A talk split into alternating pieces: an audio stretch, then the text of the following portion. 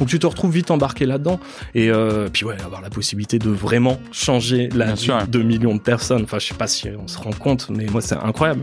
T'as un outil ultra puissant euh, qui, qui, qui résout tout simplement et qui te permet de pas t'oublier.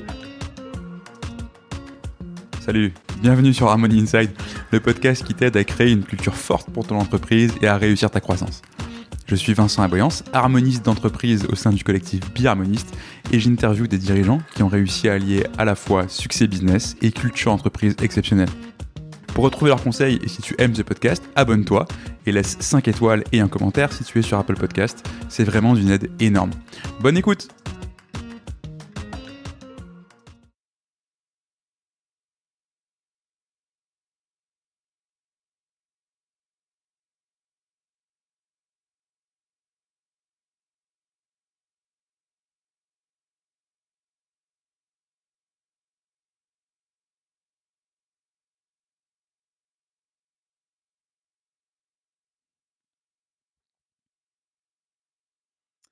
Salut Valentin.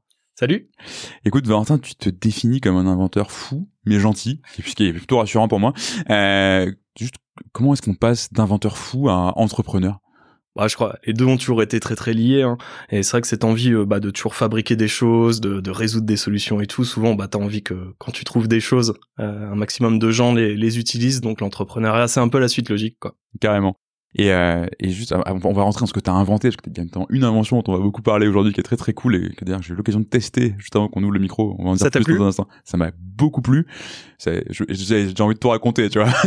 Mais juste, euh, pourquoi on devient inventeur? Comment on devient inventeur? C'était quoi le, le ton but en faisant ça? Bah, c'est marrant parce que bah, le statut d'inventeur pour de vrai, je l'ai euh, à la ville, c'est mon statut professionnel depuis 2015-2016. J'ai toujours bricolé, j'ai toujours fabriqué des choses, j'ai monté des boîtes, j'ai fabriqué des produits, que ça soit des produits physiques, des produits euh, logiciels aussi. Et euh, c'est vraiment, euh, vraiment un moment, c'est c'est ah putain, c'est une bonne question. Comment est-ce qu'on devient inventeur? Attends, tu, je, tu, tu, enfin, j'imagine bien que tu deviens pas inventeur du jour au lendemain, tu vois. Mais c'est plus toi, qu'est-ce qui te drive en fait dans le fait de créer des trucs. Enfin, t'as as inventé un, paquet de trucs. Tu peux en parler sur les premières inventions que t'as fait. Tu vois, il y a, je sais pas, t'as parlé d'un pistolet nerf qui était connecté à, à une prothèse. Enfin, t'as vraiment fait des trucs de fou et bah tout enfin il y a plein de gens qui aiment bien je trouve tout quand ils sont gamins puis ça s'arrête là tu vois. Ouais c'est ça. Non, pour reboucler, reboucler sur ce que je voulais dire c'est que euh, là ça a été vraiment le moment où j'ai décidé j'ai compris que c'était le titre qui m'allait le mieux et qui correspondait le mieux à mon activité. C'est à ce moment-là où j'ai monté une agence qui s'appelait Hackerloop. Mm on était un studio d'invention qui euh, s'est mis au service notamment de l'industrie du jeu vidéo mais du divertissement euh, au sens large où vraiment on leur inventait tout et n'importe quoi. On venait avec des besoins bizarres. Le, je pense le besoin le, le plus cool enfin le plus bizarre qu'on est venu me qu'on m'a adressé, c'était euh, pour euh, South Park et Ubisoft. Ils avaient une idée. Euh, si on pétait dans le dernier jeu South Park, on, voulait que ça pète dans le nez des personnes. Et voilà. Et donc c'est comme ça qu'est né le Nautilus Rift 24, un vrai produit qu'on a fait. On a travaillé avec des parfumeurs de luxe, on a travaillé avec plein de gens. Et ensuite on a fait 24. C'est parti chez tous les youtubeurs et sur tous les JT de la planète. Voilà, c'est c'est ce genre de truc et j'étais très vite identifié comme la personne qui pouvait un peu mec qui euh, arrive à, les, créer ces trucs-là, à craquer tous les problèmes qu'il y a dedans pour le, ça. pour le faire. Au fur et à mesure, ça s'est vraiment euh, disséminé dans, dans toutes les euh, agences de pub parisiennes et européennes en mode ah t'as un besoin un peu fou, un peu taré ou qu'on pense être impossible, appelle Valentin et son équipe, peut-être que eux résolveront le truc. C'est vraiment là où je suis devenu inventeur, où j'ai endossé le titre et où je me suis dit ben ça correspond parfaitement à qui je suis, à ce que je fais et, et ça me va plutôt bien depuis. Mais c'est vrai que c'était pas un truc où je me suis pas décrété inventeur, c'est au fil du temps où j'ai compris que c'est ce qui résumait le mieux et que c'était vraiment ma réalité.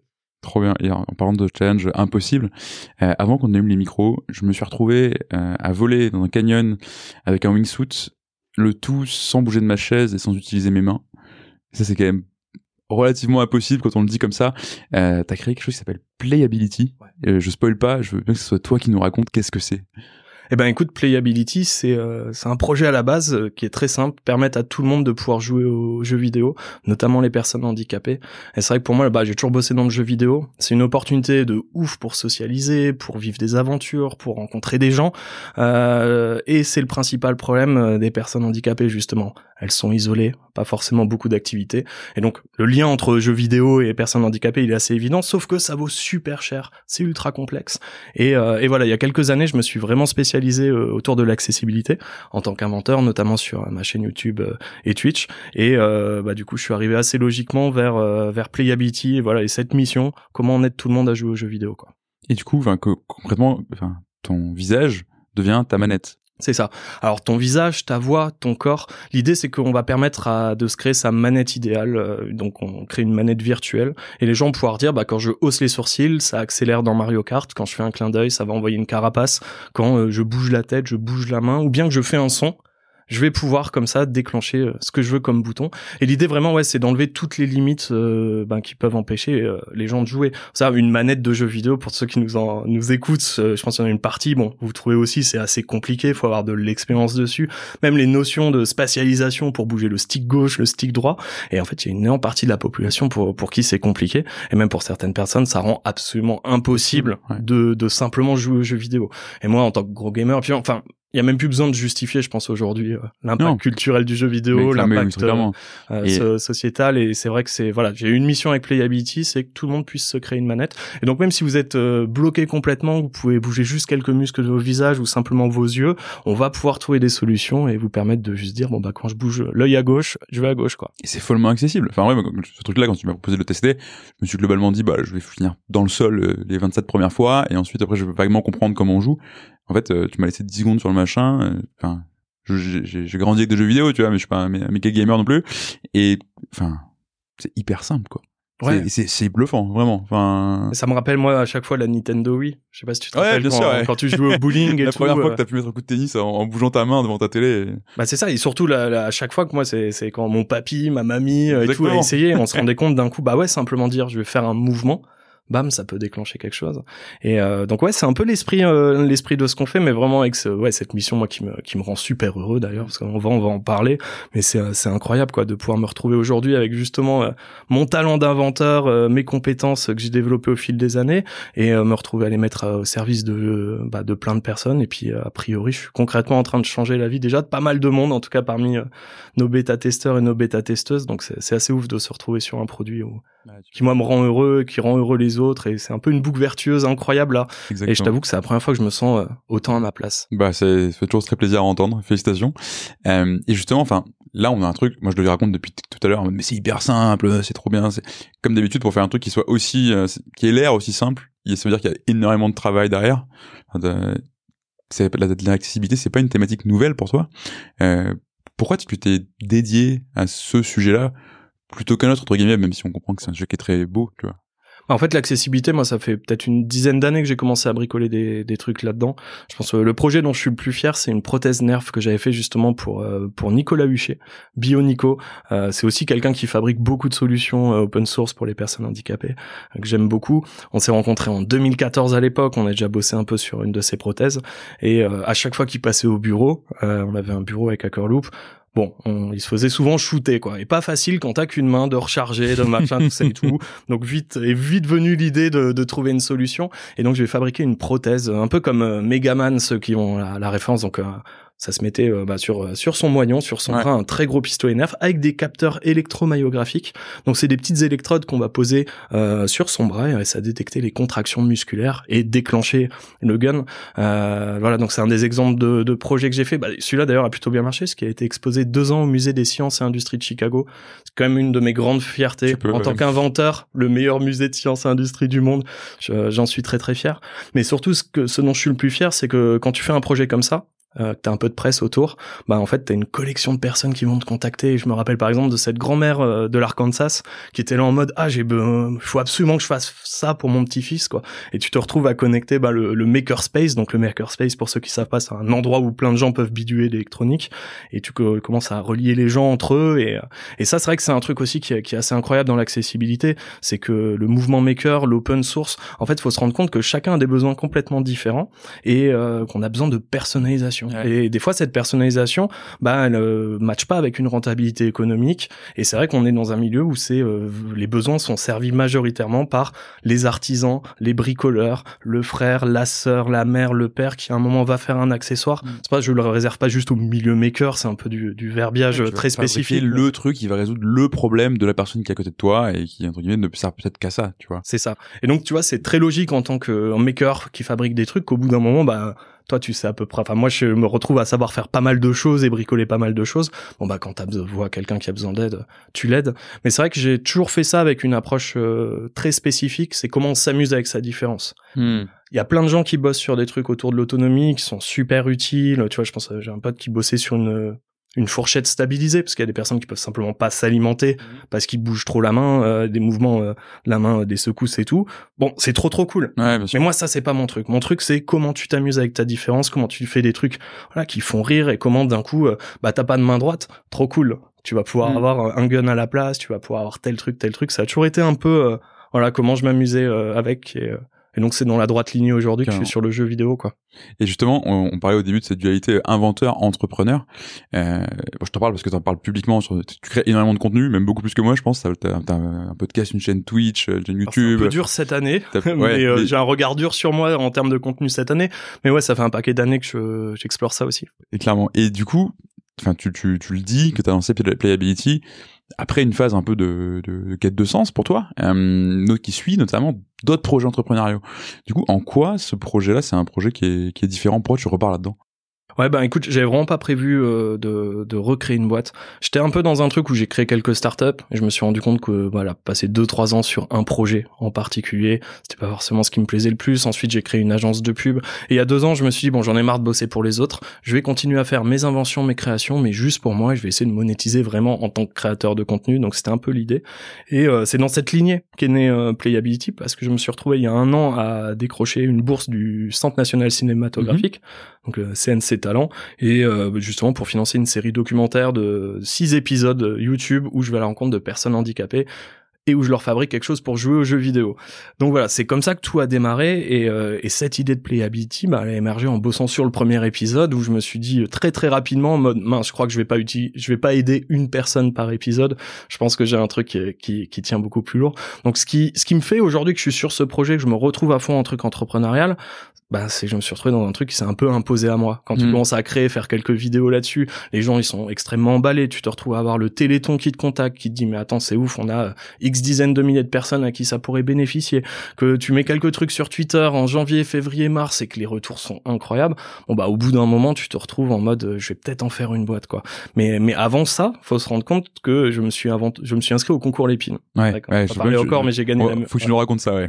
j'ai gagné la médaille d'or au concours Lépine euh, cette année. Et euh, le truc très drôle, c'est que quand je me suis inscrit, d'ailleurs le 15 mars 2023, un peu le dernier jour, on était plus sur un concept YouTube. Ouais. Je vais montrer aux gens comment j'invente de A à Z quelque chose. J'avais déjà cette idée, j'avais déjà plein de gens qui étaient autour de moi. Alors là, loin de moi l'idée d'en faire une entreprise, tout ça et tout. Et je me suis donné ce défi, quoi. D'ailleurs, ma vidéo YouTube commence par moi le 15 mars qui dit, euh, en gros, je vais vous montrer comment on gagne une médaille d'or. Moi, je faisais un peu le malin en me disant, ça peut être un bon pari, ça ferait une bonne vidéo si je Mhm. réussis, peut-être qu'on la sortira pas si je réussis pas.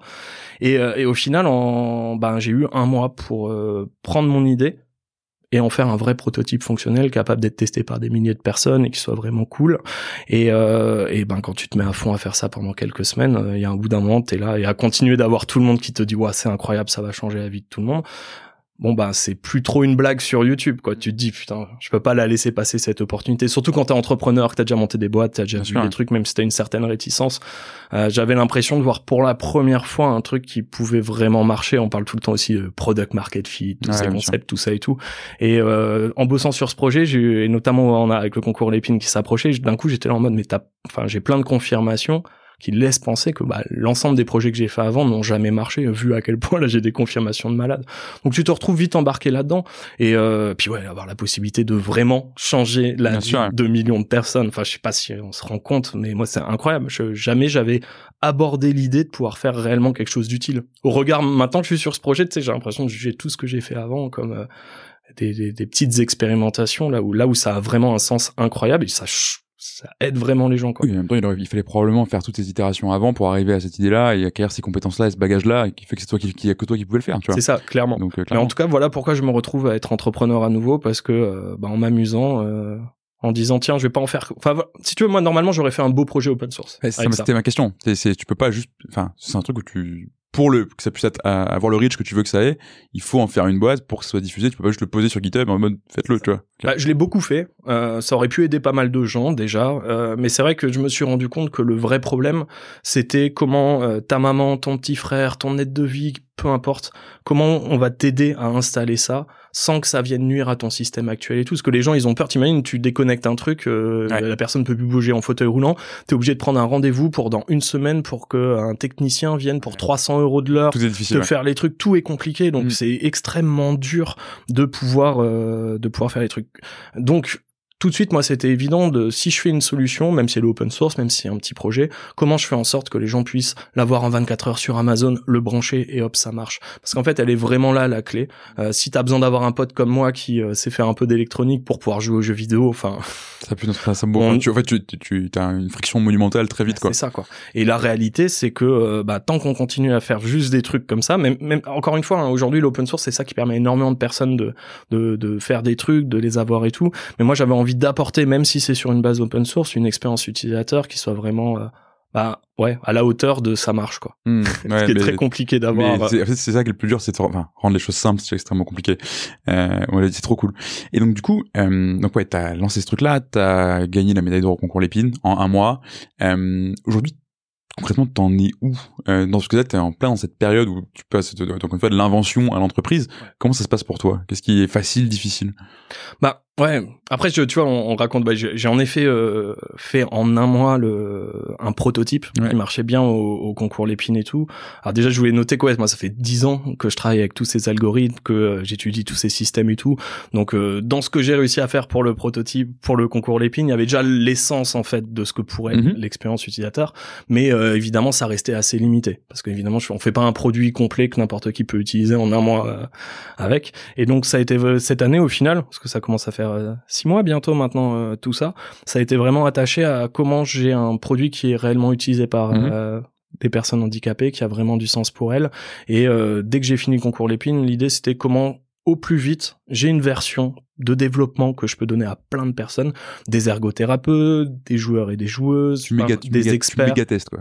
Voilà, comment je teste direct Parce que bon, c'est bien beau, j'allais pas m'enfermer pendant un an, je voulais vraiment bah, concrètement tester le produit. Et c'est assez simple en fait sur mon sujet parce qu'en fait les gens sont là en mode euh, je m'en branle de l'état de ton code si tu me dis que je peux pour la première fois écraser des gens sur GTA 5 au lieu de jouer à des jeux basés à la souris, je m'en fous quoi. Explique-moi le hmm. truc, c'est pas grave, je vais y jouer direct. Donc ça m'a permis euh, bah, déjoindre, d'être sur une itération très rapide, de donner du code vraiment dégueulasse. D'ailleurs, un grand merci à tous mes bêta testeuses, bêta testeurs qui ont essuyé vraiment. Euh, c'était vraiment, il y avait pas d'interface quoi. Je faisais n'importe quoi, dans juste du cœur fonctionnel, hmm. mais c'est pas grave, ça marchait. Et dès le début, j'ai comme ça tous les retours. Et, euh, et voilà. En gros, pour résumer mon année, ça a été euh, construire une version du produit qui marche trop bien et qui aujourd'hui a la chance d'avoir euh, bah, 150 personnes à peu près qui, euh, qui l'ont testé. Et c'est en plus c'est que des histoires au quotidien trop cool parce que j'ai des gens qui font leur premier top 1 sur Fall Guys. Alors euh, pour l'audience qui connaît pas trop, c'est un jeu vidéo du coup il y a qu'un seul gagnant dessus. Tu te retrouves avec des personnes qui jouent depuis des années dans une expérience limitée et puis deux jours après euh, on commençait à tester Playability, on te dit j'ai été le meilleur du jeu sur 100 personnes. Top 1, ouais. J'ai été la, le meilleur de la partie sur 100 personnes, euh, probablement beaucoup de personnes qui sont pas handicapées et qui ont euh, tout full contrôle. Et maintenant, je peux quoi. Et donc, euh, donc voilà, c'était vraiment ça. Et puis c'était important pour moi. Après, j'ai fait beaucoup de produits, j'ai travaillé avec énormément d'utilisateurs, d'utilisatrices, d'autant plus sur un sujet autour du handicap. Enfin, ça a pas de sens de pas partir sur un travail avec les gens. Et puis surtout, chaque personne est différente quoi. et, c'est ça, qui est, ça qui, est, qui est très impressionnant dans ton. On en parlait au début, tu vois. Enfin, il y a, y a autant que de personnes qui en souffrent. Et c'est très très très très dur d'arriver sur un truc qui est standard, utilisable partout. Donc du coup, tu as vraiment eu cette phase de, je recense autant de cas possibles que que, que, que, faire se peut quoi. Et, et, donc tu construis ton produit comme ça, tu construis ton produit comme ça. Et si je comprends bien, en plus en même temps, tu parles des messages que tu reçois, etc. Enfin, il, ça prend quand même ton ton projet. Ouais, bah là on vient, on ouvre enfin, la bêta privée. Donc là, c'était, euh, on était en alpha privé, c'était vraiment au compte-goutte euh, les accès et tout. Mais ouais, non, c'est c'est vachement concret. Et puis ça fait de, vraiment depuis euh, depuis juillet, ouais, qu'on a au presque au quotidien des personnes qui vont euh, jouer à des nouveaux jeux et tout. Et c'est vrai que ça c'est c'est c'est vraiment incroyable quoi. Et enfin je me mets un peu à ta place. À ce moment-là t'es tout seul. T'as créé un truc qui d'un seul coup devient beaucoup plus gros que tu l'avais imaginé. Pour pas dire un truc qui devient beaucoup plus gros que toi. T'as pas peur de te faire dépasser par le par le projet à un moment donné? Dans cette période-là, tu vois, il y a une espèce de hype euh, autour de, ton projet, de toi qui se crée. C'est jamais simple à gérer pour personne, quoi. Ouais, après moi j'ai euh, ouais j'ai de la chance de ou de la malchance de voir souvent euh, moi, je suis genre à être très stressé par le moindre truc qui pourrait être négatif ou que j'ai mal fait et à jamais célébrer le succès. Donc, euh, je, si tu veux, ouais, dans ma tête, c'est assez relatif parce que ouais, je, on, on m'aide beaucoup, mes proches, tout ça et tout, en mode non, non, regarde tout ce que t'as accompli, pas ce que t'aurais pu mieux faire, euh, tout ça et tout. Mais c'est vrai que ça a été une année, euh, une année assez intense, assez compliquée. En plus, tu vois, je me suis très vite dit après le concours Lépine, ah tiens, je vais lever facilement un peu de sous. Puis en fait, tu te dis ah bah non, j'attends, je vais créer la boîte, je vais me focus un peu produit ce que t'optimises machin puis après t'es là en mode ah il faudrait quand même que j'ai un petit peu de sous quand même. Mm. donc c'est vite dans des trucs comme ça où t'es là en mode merde j'ai donné 4-5 mois déjà intense à fond pour créer tout ça et il y a encore besoin d'énergie. Donc euh, la solution pour moi c'était aussi parce que j'ai lancé tout ça en, en solo. solo.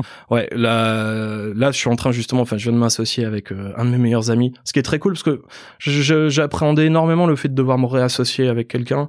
Euh, j'étais très content de ce statut de solo founder ouais, ouais et, parce que j'étais là en mode ok ben je garde mon ownership c'est comme ça aussi que ma précédente boîte je l'avais faite ça me plaît bien euh, j'ai aussi plein d'expériences avec plein d'associés donc j'en vois les limites euh, mais c'est vrai que là je suis arrivé à un moment où euh, ben, quand on se rend compte de l'ambition de la boîte euh, de à quel point j'ai envie de le mener loin on est là en mode euh, bon ben il faut faut que je sois avec d'autres personnes mais pour des raisons des raisons très simples hein. qu'est-ce qui se passe si j'ai un, problème de santé que je suis pas là pendant deux trois mm. mois euh, est-ce que le projet euh, meurt est-ce que ça me donne est-ce que quand tu lèves des fonds aussi c'est une bonne idée? Alors après il y a plein de façons de se sécuriser j'ai plein de talents autour de moi et puis avec de l'argent tu peux aussi salarier des gens mais voilà la, bonne réponse a été pour moi de m'associer avec c'est trop bien en fait c'est peut-être la seule personne et c'est même enfin c'est sûr c'est la seule personne avec qui j'ai pu me projeter de m'associer ces dernières années. Euh, hmm. euh après tes expériences que tu as eues avant. C'est ça. Ok. Et justement, tu parlais de ton expérience avec d'avoir des associés.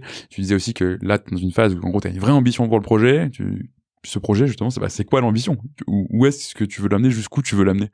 Bah ouais ce qui, ce qui est assez incroyable sur euh, sur ce projet c'est euh, bah, le potentiel aussi au-delà de changer la vie de pas mal de personnes c'est qu'on est sur un vrai projet où il y a grosse ambition économique aussi. On est sur des, euh, bah, là rien qu'il y a 90 millions de personnes qui ont un problème de mobilité des membres supérieurs.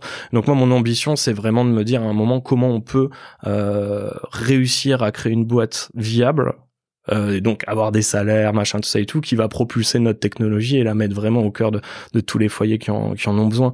Donc euh, d'une certaine façon, ce projet, il est très ambitieux, mm. très très ambitieux même, parce que bah, dès que tu te projettes à te dire, bon, bah, on a vraiment des dizaines de millions de personnes, euh, et encore, on parle que d'un des handicaps qu'on, d'un des types d'handicap qu'on va adresser. On, notre produit aujourd'hui, il marche aussi pour plein d'autres types de handicaps, et, et on a plein de projets aussi, comment aider les personnes malvoyantes à jouer, etc., etc. Donc l'ambition, elle est assez illimitée moi, je m'en satisferais euh, dans tous les cas si on a pu réellement changer la vie de quelques millions de personnes et sa cité. c'est même pas euh, pas mal, c'est que c'est absolument incroyable. Ah et maintenant, quand tu vois, mais tu vois, je, là, je suis en pleine, euh, on a pas de levée de fonds, on discute tout ça et tout, donc je suis aussi infusé avec beaucoup d'acteurs et d'actrices qui sont là en mode, surtout quand tu vas voir les fonds Tech VC, ils sont tout le monde est là en mode ouais mais je suis pas sûr que tu puisses peser 50 milliards et tout. Donc ça ça te pousse aussi à te projeter dans des énormes trucs. D'accord. Mais c'est vrai que c'est le but de peser 50 milliards absolument pas. 50 milliards ou la mort absolument pas. Absolument pas. Mais c'est marrant comment tu te fais euh, envoyer euh, d'un bout à l'autre des scopes et tout et c'est vrai que dès que tu vas avoir des VC un peu tech et tout mm. ils vont ensuite regarder à quel point tu as une capacité d'aller à l'échelle euh, super importante ou pas mais c'est vrai que moi mon ambition là c'est déjà si je peux réussir à créer une belle base, euh, un beau produit, euh, une belle base d'utilisateurs et utilisatrices pour qui vraiment on est en train de changer la vie et que ça atteint mm. même un million de personnes. Mais en fait, c'est incroyable. C'est vrai, tu vois, c'est pour ça que je te dis, je suis satellisé dans les discussions avec les investisseurs, tout ça et tout, parce que simplement déjà, euh, déjà là, c'est incroyable avec quelques centaines de personnes. Dans et puis, pas, genre, un truc qui te ramène bien à la réalité dans ces moments-là, c'est visualise la foule de ces gens-là, tu vois. Clairement. Euh, oui, 90 millions de personnes, c'est monstrueux. Enfin, c'est plus que la France, c'est ça. tu vois. Ouais, plus même. Donc c'est un gros pays. Donc c'est quand même assez extraordinaire si t'arrives à aider tous ces gens-là. Imagine. Ça serait ouf. ouais, imagine. Et en plus, et c'est là que c'est intéressant aussi, on voit l'intérêt d'aller vers un projet avec un modèle économique qui soit rentable. C'est que comme tu le dis, enfin, t'as 90 millions de personnes, c'est ton marché de base, c'est-à-dire les gens qui jouent déjà aux jeux vidéo et qui ont des problèmes, enfin, handicap uniquement sur les membres supérieurs. Mais derrière, comme tu parlais de personnes malvoyantes, etc., c'est aussi ces ressources-là qui te permettent d'aller continuer à innover, qui te permettent d'aller, chercher toujours plus et toujours plus loin et de progresser dans ce, dans, ce, dans cette vers cet objectif-là, en tout cas, d'aider toutes les personnes handicapées à pouvoir jouer, quoi. Donc oui, c'est assez génial. Mais après, c'est vrai que là, en plus, j'en parle un peu vraiment. Euh, quand j'ai dit, je suis je suis je suis matrixé avec les discussions investisseurs, tout ça et tout. Moi, ce qui m'intéresse au fond, avant tout, c'est de faire un push et d'amener une brique technologique. Euh, il y a une partie aussi de ce que je fais qui va être en open source et tout. Mm. C'est vraiment d'apporter une brique technologique pour qu'on voilà tout le monde puisse s'en emparer, faire évoluer. Le truc dont je serais le plus fier en fait au final, c'est de voir euh, tous les éventuels concurrents qui hmm. vont émerger à travers ça. C'est vraiment pousser aussi un écosystème là-dessus, parce que bon, au final, au-delà du succès économique et tout, voilà, c'est pavé le chemin de dire tous les handicaps ne sont pas que des petites niches, il n'y a pas besoin d'hardware super compliqué, on peut très facilement régler plein de soucis aujourd'hui avec l'intelligence artificielle, avec les devices qu'on a déjà, tout ça et tout.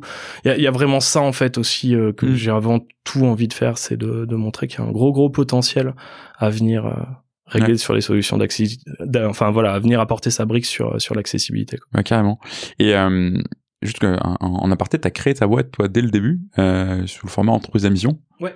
Euh, tu peux nous en dire un mot c'est quoi cette mission et pourquoi t'as choisi ce, ce cadre là bah, c'est vrai que moi je suis dans un justement là je dis j'avais pas forcément envie de faire une start-up. Bon là, là je suis à fond dedans on est en train de faire une en faire une. J'ai envie de toucher enfin j'avais vraiment envie d'ancrer directement l'objectif euh, de la boîte euh, parce que moi ce qui m'intéresse avant tout en vrai au-delà des perspectives économiques au-delà de ça sera cool d'avoir des personnes payées comme ça on va pouvoir faire des bons produits des bons trucs et tout. J'avais vraiment envie d'ancrer directement dans la boîte sa mission qui est aussi de produire de l'open source de produire des biens communs qui pourront être récupérés par toute la communauté de makers de développeurs et vraiment d'être un acteur euh, voilà qui donne la, les clés aussi pour tous les acteurs actrices d'industrie puissent s'emparer facilement de tout ça et tout. Et donc ça, ça me paraissait évident euh, de me voilà de mettre direct dedans euh, notre mm. mission. Alors c'est quoi la, la, mission? Elle est elle est double accessibilité, euh, enfin rendre accessible le jeu vidéo à tout le monde et aussi rendre accessible le numérique à tout le monde. D'accord. Parce que bon, on parle beaucoup de jeux vidéo, moi c'est ça qui m'éclate aussi, mais c'est vrai qu'on a créé un système qui permet d'émuler une manette, mais aussi qui permet d'émuler euh, un clavier souris. Voilà, parce qu'il y a plein de jeux qui se jouent au clavier souris. Est-ce qu'on va empêcher les gens de faire un petit message sur WhatsApp avec le système plutôt que jouer? Non, a priori non. D'ailleurs, c'est assez incroyable parce qu'on se retrouve maintenant aussi avec des personnes qui ouvrent leur volet euh, avec, Playability, parce que bah ouais, du coup, euh, bah, ils avaient l'habitude d'utiliser Alexa, la voix aussi, et puis là d'un coup, tu leur dis bah en un clin d'œil, en un machin, je peux débloquer euh, tel truc, tel truc. Hmm. Donc euh, Ouais, ça, voilà, y a, y a... ça a des potentialités qui sont quand même assez ouf, ouais. Sans, sans avoir besoin d'aller jusqu'à faire une puce, à mettre une puce dans le cerveau comme euh, comme Neuralink. Donc, après, on euh, verra. Il y a plein de cas où ça a du sens de mettre une puce dans le cerveau. Euh, euh on voit après, tu vois, il y a par exemple les, beaucoup de enfin pas mal de personnes malentendantes, certaines euh, qui font le choix aussi d'avoir un implant euh, cochléaire pour pouvoir euh, c'est quoi? entendre. En fait, c'est un implant qu'on va te mettre. Alors je, je vais dire des, des, grosses grosses bêtises et c'est pas une solution magique. Je, je connais des personnes qui l'ont eu et qui ont préféré le retirer, mais en gros c'est un implant qu'on va te mettre à l'intérieur du, du, crâne. Je sais plus exactement où. Je crois que ça va se mettre sur l'osselet que tu fais vibrer mhm. derrière l'oreille. Et en gros, en gros, tu vas avoir un microphone sur la tête et un câble qui rentre. Enfin c'est pas un câble. Je sais plus exactement le dispositif technique. Mais en gros, c'est un implant sous-cutané qui va te permettre de d'entendre l'extérieur. On vient faire vibrer. Euh... D'accord. Mais je vais dire des bêtises. Non, non, mais c'est juste pas curiosité. Mais, euh, mais il y a plein de solutions ouais, qui permettent de, de faire ça. Après, je, elles sont très invasives. Ouais, bien sûr. Et euh, pour revenir sur le, le côté entreprise à mission, c'est c'est intéressant parce que tu vois ça je sais moi ça m'a ça m'a fait tiquer quand on, quand on tu me l'as raconté t'as ce côté euh, j'ai balancé du code qui ressemblait à rien parce que t'as ce que t'as dit juste avant. Et euh, à l'inverse un truc de formalisme hyper élevé. Euh, enfin tu vois une entreprise d'émission il y a plein de boîtes qui se posent la question on fait on fait pas. Bon en vrai c'est une question de statut et d'objectif mais en quoi ça va être aidant pour toi dans cette phase de structuration d'avoir déjà fait ça tu vois d'avoir posé cette mission ce cadre de gouvernance qui existe?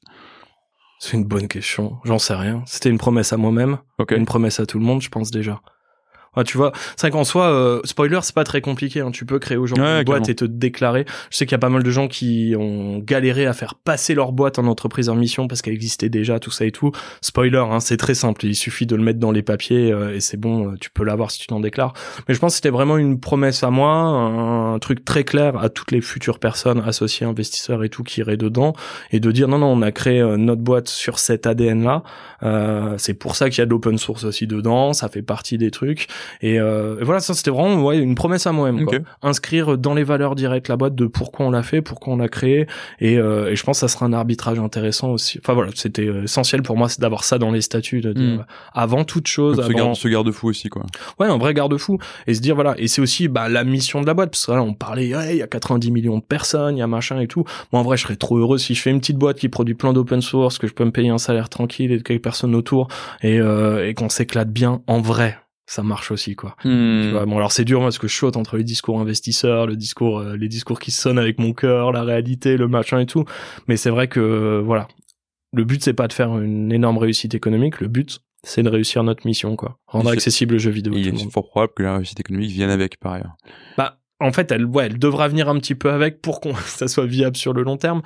Mais, euh, mais ouais, les, les deux sont profondément liés. Et puis, euh... non, mais tu vois, en plus, c'est des trucs qui sont intéressants parce que est-ce que demain, imagine, on revend à tel acteur qui Mhm. veut fermer complètement notre truc et réserver à son écosystème notre solution? Bah, on sait que ça matche pas déjà. Ouais, Bah, voilà, donc c'était vraiment pour ouais, poser une ADN euh, forte, ADN euh, directe et une règle et que ça soit affiché pour tout le monde. Et en premier lieu pour moi, je pense. C'est bien de se rappeler euh, pourquoi Et- on fait les choses. C'est carrément important. Et justement, tu parlais de ce côté, euh, tu sais, tu disais, je veux, je veux salarier des, des équipes, là, je, ben, je, tu sautes entre les trucs, on parle de ta mission, les discours investisseurs, la, la réalité, les produits utilisateurs, etc. Toujours dans cette transition inventeur-entrepreneur, entrepreneur, c'est souvent aussi dirigeant. Là où inventeur, c'est souvent vu dans l'image d'Épinal comme un truc solitaire. T'es le mec dans ton lab qui fabrique des trucs. Entrepreneur, il a une équipe autour de lui, il faut les fédérer, il faut les, enfin, faut aller plus loin que ce que tu peux faire toi-même. Toi, comment tu te projettes dans ce nouveau rôle, entre guillemets, de, bah, de dirigeant, quoi? Ouais. Bah ça c'était euh, c'était une partie euh, pour moi c'est le ouais c'est le métier le plus dur du monde hein, euh, manager des gens c'est dur euh, t'apprends au fur et à mesure euh, tu fais du mal aux autres aussi à travers ça. Euh, tu t'en fais beaucoup de mal à toi. Tu enfin voilà c'est un truc compliqué. Moi j'ai eu la chance de, bah, commencer à avoir des des équipes plus ou moins grandes des euh, bah en vrai t'es ouais des euh, des 2007 des 2008 Moi, j'ai eu beaucoup d'expérience j'ai eu des grosses équipes des petites équipes des petites teams de freelance des machins et tout et c'est vrai que ça a été un sujet bah, sur lequel euh, j'ai beaucoup beaucoup évolué, beaucoup appris, beaucoup amélioré, devenu pas mal sur certains trucs. Mais euh, c'est ça toujours le problème du management, quoi, c'est que ça ça coûte cher bien sûr. d'apprendre à être bon dessus. Et donc parce que euh, je- j'en ai fait beaucoup, parce que je sais à quel point c'est dur, forcément je tu le redoutes et c'est pas la partie la plus cool parce que ça a des gros enjeux là-dessus. Mais euh, mais voilà après c'est c'est un sujet sur lequel j'ai relativement l'habitude et sur lequel de toute façon pour emmener mon projet le plus loin possible bah va falloir fédérer des talents fédérer des gens autour et tout. Mm. mais c'est vrai qu'en tout cas c'est pas un truc que voilà c'est une matière qui est, qui est dure et compliquée. Et, euh, et se poser la question ouais comment je structure aussi cette boîte et tout. Mais euh, mais voilà mais après enfin encore une fois j'ai une opportunité exceptionnelle donc euh, Ouais, mais carrément. c'est un point de dé... enfin je vais pas dire c'est un point de détail c'est euh, je l'appréhende j'ai envie de faire mieux comme à chaque fois et de, de créer le cadre le, le plus simple possible c'est vrai que j'ai des réflexions même moi là aujourd'hui euh, mettre en place la semaine de 4 jours tu vois c'est des trucs qu'on se, sur lesquels on se questionne à mort machin et tout. Donc euh, voilà j'aimerais bien faire une belle boîte où on s'amuse bien euh, simple et humaine. Moi je dis des trucs de base quoi mais euh, j'ai vu tellement d'exemples euh, j'ai vécu tellement de situations compliquées que c'est vrai que voilà c'est un grand jeu et vraiment pas quelque chose je prends la légère la façon dont je vais monter mon équipe avec qui je vais bosser parce que c'est à la fois la, la meilleure chance et, euh, et la recette la plus dure à mettre en place je pense sur tout projet Et c'est un peu justement l'intérêt. Enfin, tu vois, je te parlais tout à l'heure de la, la mission comme un truc structurant euh, et aidant. Ça, ça vient poser un cadre, ça vient poser ce garde-fou-là, et, et c'est entre guillemets un- aussi un premier pas sur la suite de toute la culture, tu vois. Sûr. C'est, c'est quoi tes valeurs de boîte, c'est quoi l'ADN, et en fait, c'est ce truc-là qui va te permettre de faire ton cut entre je prends la décision A ou la décision B, je choisis tel mode d'orga ou tel mode d'orga, je mets la semaine de 4 jours, je mets pas la semaine de 4 jours. C'est ça qui peut être, euh, être très aidant aussi pour toi derrière, quoi. Et euh, justement, tu parlais des apprentissages que tu as fait dans ton, dans ton management. Là, si tu, tu devais en partager euh, un ou deux pour euh, un, jeune entrepreneur qui dit que ça va être hyper simple, que de toute façon, le but, c'est juste d'avoir un produit qui vend et que manager les gens, ça se fera tout seul, qu'est-ce que tu partagerais? Bah, alors le premier mais c'est un, c'est un grand poncif c'est un grand classique. Mais euh, et c'est le truc le plus dur à faire c'est apprendre à arrêter avec Ouais. euh, les personnes. C'est vraiment ça le plus dur. Euh, surtout quand t'as déjà plusieurs une équipe avec plusieurs personnes et tout c'est vrai que c'est c'est peut-être le truc le plus dur euh, d'évaluer et de décider de d'arrêter avec quelqu'un. Euh, et moi voilà je conseillerais de de d'aller le plus vite possible. Encore une fois j'ai l'impression de dire un peu impossible parce que c'est aller le plus vite possible quand on a pris une décision parce qu'en fait on fait toujours plus de mal aux gens qui sont là euh, déjà dans l'équipe et à qui on laisse une personne qui va pas forcément avancer. Mais le ouais, le, le truc le plus important que je dirais, c'est ouais, de- donc du coup de, de prévoir ça et de d'en bien en discuter. Enfin voilà, Euh, moi pareil, j'ai- j'aime bien expliquer aux gens à qui je commence à euh, travailler, je leur explique euh, tout le temps comment on va arrêter. Ok. Euh, c'est un truc que j'ai pris avec les années. Et bon, les gens ils vont être là en mode ah ouais Valentin le, le vireur en série, le machin et tout.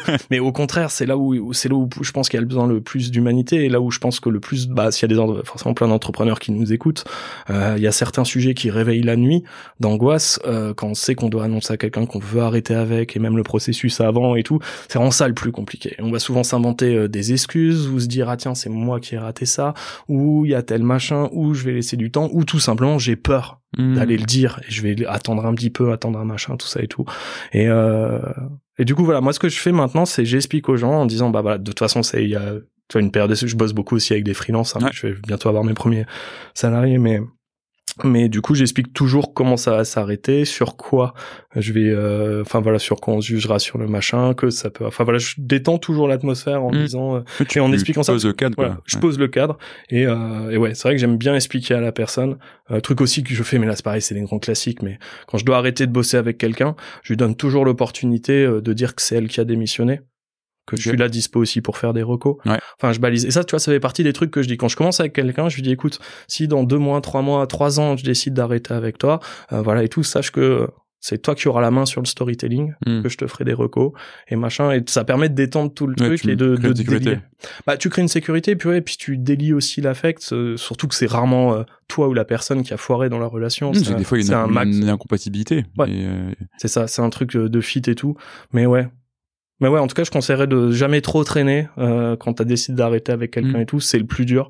Et, euh, et c'est pas le but bah, d'être méchant et de virer, de machin, tout ça et tout. C'est souvent, y a, j'ai jamais vu de cas où la personne avec qui t'as envie d'arrêter euh, avait l'impression que tout se passait parfaitement non, bien. c'est très rare. Voilà, elle était en souffrance sûrement aussi. C'est sûrement libérateur. Et si t'arrives en disant euh, j'arrête avec toi, par contre, je te donne toutes les clés en main pour que socialement et professionnellement, tu te retrouves pas dans l'insécurité de dire ah mince j'ai un échec que je vais devoir porter et tout et que je te garantis la maîtrise du storytelling, tu as le droit de dire ce que tu veux, tu peux dire que et donc du coup tu te retrouves avec des gens qui euh, disent qu'ils ont arrêté et euh, que c'est eux qui ont démissionné. et moi, je suis là en mode bien sûr. Ouais, tu back. Ouais, je back. et du coup, c'est un, un, simple truc. Et moi, c'est vrai qu'à partir du moment où j'ai commencé à faire ça, ça m'a enlevé tout le stress aussi, parce que du coup, tu sais, tu te projettes à la place de la personne. T'as moins l'impression d'être sa vie, quoi. Bah ouais, c'est ça, quoi. Tu l'impactes pas. Donc c'est vraiment ça, ouais. Le, le conseil, c'est Bien virer les gens et arrêter vite parce que de toute façon, euh, voilà. Et bref. C'est bien. On a, on a, bien parlé de comment ça se passe quand ça se quand ça se termine. Et c'est très intéressant que tu poses ça dès le début. Euh, tu vois, sans rentrer dans des trucs de type euh, marque employeur, machin, etc., qui sont encore que, compliqués à définir euh, au stade 1 de la boîte. Mais pour peut-être tes futurs salariés qui écoutent peut-être ce podcast, euh, si demain je viens bosser chez Playability, il faut m'attendre à quoi en termes d'expérience, à quoi ça ressemblait? C'est une bonne question parce qu'on est en train de en train de créer tout ça. Euh, bah moi, il y a plein de valeurs en fait auxquelles ils me sont chers, euh, qui me sont chères aussi et tout. Donc, euh, avant tout, moi, l'environnement que j'ai envie de créer, c'est un environnement plein de valeurs qui me ressemblent. On a, on a créé la boîte à Montreuil, en Seine-Saint-Denis. Euh, on aura nos bureaux là-bas. pour l'instant, j'ai réussi à pas faire de commandes sur Amazon. Je vais acheter ma PlayStation 5 en local. Il y a plein de trucs. Donc, là, en fait, ce qu'on peut, je pense, offrir avant tout chez Playability, et ce qu'il y a du, enfin, c'est qu'on offre quand même du sens parce que bon bref, je te parlais là j'étais en train de dérailler de parler des valeurs des machins et ouais, mais c'est ça dont on parle en réalité hein. Je crois le truc qui a le qui est aujourd'hui le plus cool et ce que je peux offrir de mieux avec Playability et je le vois par rapport à tous les gens qui nous contactent, c'est que j'ai l'impression qu'il y a on est toute une génération euh, avec des gens aussi qui sont par très talentueux, euh, qui sont à des postes de ouf dans des boîtes de ouf, mais sur lequel au bout d'un moment bon ben la production ou ce que fait cette boîte ou ce que fait le truc, ça colle plus forcément hmm. avec tes valeurs et tout. Et si je devais le dire grossièrement en fait, sais je recroise pas mal de gens où ils sont là en mode ah tiens je pensais me reconvertir en menuisier en tel autre métier tel autre machin. Et là je rencontre Playability et je me rends compte que je vais pouvoir continuer à faire mon métier de marketeur tout ça et tout mais sur un truc qui a du sens et qui mm. coche des choses. Donc je pense qu'on apporte on, va voir comment euh, le truc est en train de se structurer. Alors déjà en termes de valeur en vrai le fait d'être en, continu avec des gens qui euh, enfin rendent vraiment service à des gens te prennent des push du love bombing tout le temps et tout. Bah, tu te sens vachement utile. Donc ça je pense c'est déjà il y a un truc qui est vraiment cool c'est venez passer une journée avec moi, venez voir une fois quelqu'un qui joue pour la première fois. Et c'est bon t'es où? T'as déjà t'es là en mode il y a vraiment du sens. Mais ouais je pense que ce qu'on peut aujourd'hui le plus apporter c'est vraiment euh, on est dans le jeu vidéo on fait un produit électronique, on fait du consumer.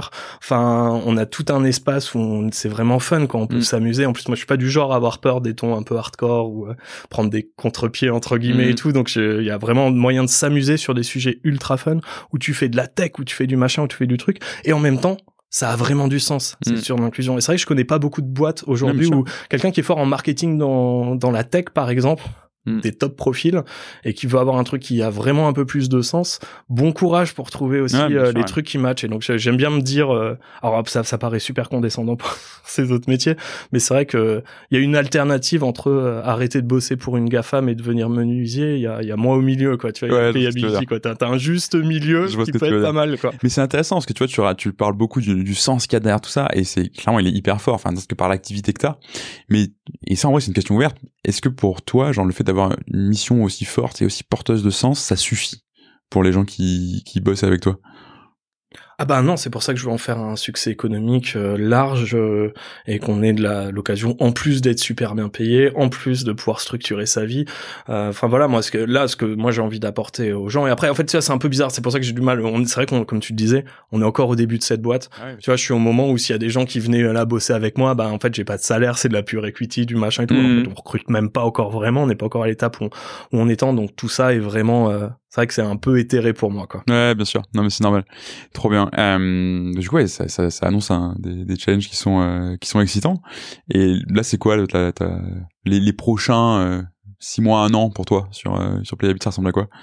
Ah bah là, c'est faire en sorte que de, scale à mort. Ouais. Pardon, je prends les termes. Oui, non, je pense que sur ce podcast, tu peux. Ok, on peut, on peut sur euh, ce truc-là, mais bah ouais, moi là maintenant, c'est simple. Hein, euh, cette année, bah le projet il a vraiment démarré en février-mars. quoi. Ouais. C'est devenu ultra sérieux en mai, et on a déjà la chance d'avoir eu bah, énormément de couverture presse, énormément d'utilisateurs, utilisatrices, énormément de soutien dans tous les sens. On a un produit, ce qui est assez incroyable. On a un produit qui marche, Ouais. qui rend grave service aux gens.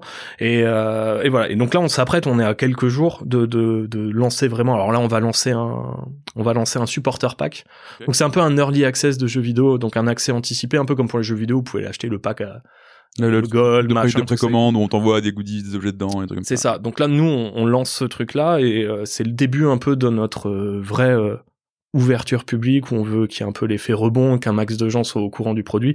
On est resté quand même relativement confidentiel dans le sens où on a fait un peu de presse, on a testé quelques trucs, tout ça et tout, mais c'est vrai qu'on est resté sur une petite base. Et là, moi, ce que je veux, c'est faire exploser Hmm. cette base de personnes.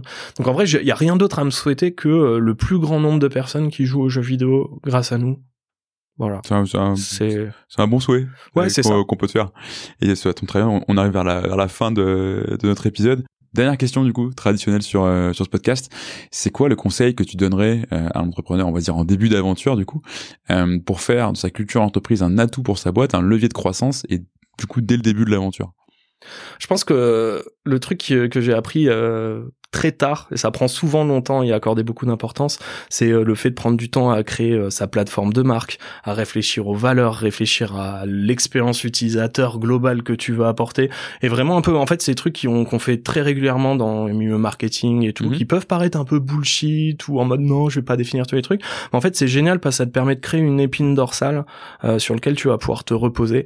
Et le problème quand t'es entrepreneur, c'est que bah voilà, moi le- chaque chaque rendez-vous avec un investisseur, avec un ci, avec un ça, va modifier en fait ta vision des trucs, va t'injecter des idées, va t'injecter des trucs. Et souvent tu peux te retourner euh, six mois après, neuf mois après, et t'es là en mode mais pourquoi j'en suis là quoi? Moi à la base je voulais faire tel projet, tel machin avec telle valeur. Au fil du temps j'ai trouvé qu'en fait le business était mieux là, et puis à la fin tu te retrouves à faire un truc qui n'a aucun sens euh, avec euh, avec ton truc. Et ce qui m'a le plus aidé, ce qui était cool aussi, même si en final je l'ai pas fait aussi bien que ça euh, sur sur Playability, mais ouais, se donner la chance de se dire voilà ce qui est extrêmement important et auquel on dérogera pas. Alors moi par exemple j'ai mis euh, dans les euh, voilà l'entreprise à mission, ça Mhm. Ouais, faisait partie carrément. de ce truc là. Mais voilà en tout cas je n'hésitez pas à prendre du temps à à créer votre plateforme de marque, à poser vos valeurs, à brainstormer ça, euh, même à bosser avec des gens qui se connaissent bien en marketing pour vous aider là-dessus, parce qu'en fait derrière ça vous donnera une grille de lecture auquel vous pouvez toujours vous rattacher et qui peut être parfois très utile parce que voilà je connais plein de gens, enfin tu te retrouves éloigné de ta propre mission, de propre- ton propre truc. et ça t'évite d'être juste opportuniste et de chasser une opportunité après l'autre et que ça part dans tous les sens quoi. Ouais, et puis surtout, bah, je dirais même ça évite que tu te retournes et deux ans après t'es là en mode pourquoi j'ai fait cette boîte, pourquoi je suis pas heureux, il y a pas forcément de sens. Alors que souvent il y avait euh, au-delà de l'idée, au-delà de l'excitation d'être entrepreneur et de faire une boîte, il y avait sûrement à la base des valeurs, des trucs euh, qui motivaient. Donc c'est Et qui, et qui rendent heureux. c'est ça et qui rendent heureux. Et du coup créer une bonne culture et avoir ces bases là et euh, pouvoir être capable de répondre en disant bah nous c'est ces trois mots clés là. Et même après c'est c'est ouf parce que au quotidien quand t'es avec tes équipes, quand tu bosses, quand tu prends des décisions, euh, si tu peux dire euh, est-ce que ça match avec les trois mots clés des valeurs Mhm. de la boîte euh, si t'as réussi à faire en sorte que t'as vraiment trois putains de mots clés qui ont du sens, eh ben t'as un outil ultra puissant euh, qui, qui qui résout tout simplement et qui te permet de pas t'oublier. Et je trouve qu'en tout cas en tant qu'entrepreneur, parce qu'on voit beaucoup la culture qu'on veut insuffler, que les gens Mhm. veulent percevoir de l'extérieur, tout ça et tout. Mais je pense que ouais, poser ses valeurs, savoir pourquoi on le fait, savoir sur quoi on veut vraiment pas transiger à long terme, c'est euh, c'est une aide au quotidien pour Énorme. prendre chaque décision. Donc voilà, je dirais pas passer du temps à, à regarder comment on crée ces valeurs de marque, ces machins, ces ci, c'est ça, et euh, ne les balayez pas en disant ouais c'est du truc marketing. Non, bah sinon, j'ai, sinon j'ai plus de travail en plus, hein, donc c'est hyper gênant. Écoute, trop bien. Merci beaucoup, Valentin. Merci à Euh, toi. Je propose qu'on reste là-dessus. Et puis à très bientôt. À très vite.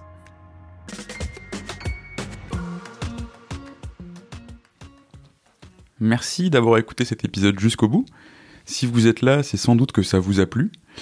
Si vous voulez nous aider, n'hésitez pas à partager cet épisode euh, à votre boss, à votre ami qui veut monter une startup depuis toujours, ou à toute personne qui pourrait être intéressée par la culture d'entreprise. Vous pouvez aussi vous abonner sur Apple Podcasts, Spotify ou toute bonne application de podcast. Et vous pouvez également nous laisser un avis 5 étoiles de préférence sur Apple Podcasts. À très bientôt pour un nouvel épisode et merci à tous.